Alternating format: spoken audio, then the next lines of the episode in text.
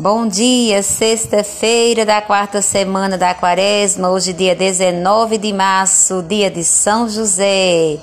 As leituras de hoje estão em Romanos 4, 13 a 16 e 18 e Samuel 7, 14, 5 a 12, como também o versículo 14. O salmo de hoje é o 88 e o evangelho de hoje está em Mateus, capítulo 1, versículo 16 a 18 e versículo 24. Então, prepare-se para rezar a figura de São José, seguindo os preâmbulos indicados: posição corporal, silêncio interior, súplica da graça a intenção né, para essa semana, que justamente você deve estar já interiorizando, né? Pedindo o amor condicional de Deus.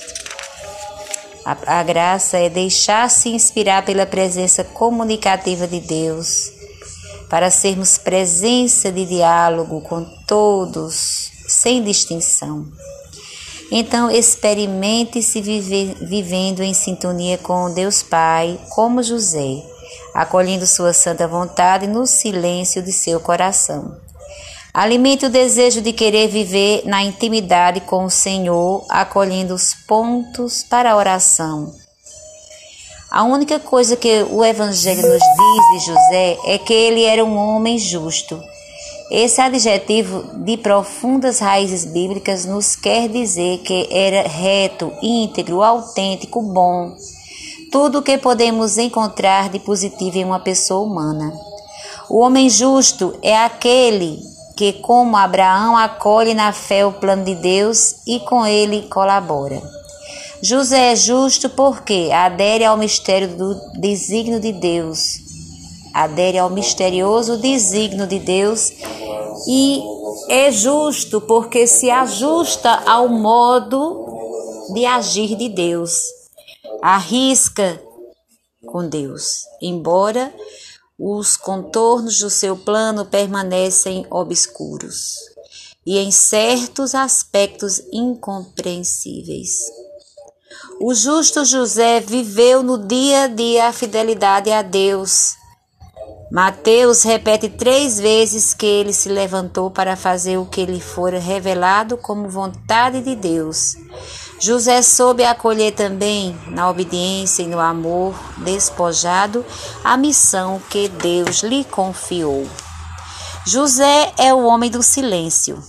De fato, uma das coisas que mais chama a atenção é que ele não pronuncia palavra alguma em nenhum dos relatos evangélicos nos quais aparece. Diríamos que os relatos apresentam a figura de um homem silencioso. Sua existência é permeada de silêncio. José é o homem que vive e atua no silêncio. Mas entendamos bem, esse silêncio não se deve a que José seja um homem de caráter introvertido, isolado, fechado sobre si. Pelo contrário, trata-se de um silêncio interior intenso, grávido de conteúdo.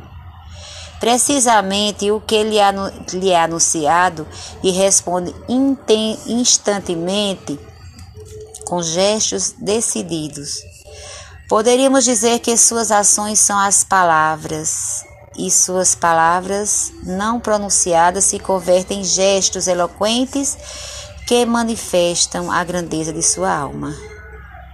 O silêncio é a maneira de dialogar de José. Nos relatos de aparições de anjos, normalmente se dá um intercâmbio de palavras entre o mensageiro e a pessoa ao qual é enviado.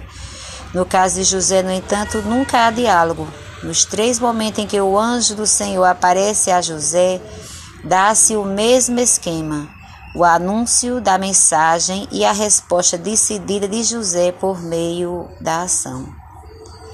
José não pede explicações nem sinais confirmadores, obedece e pronto.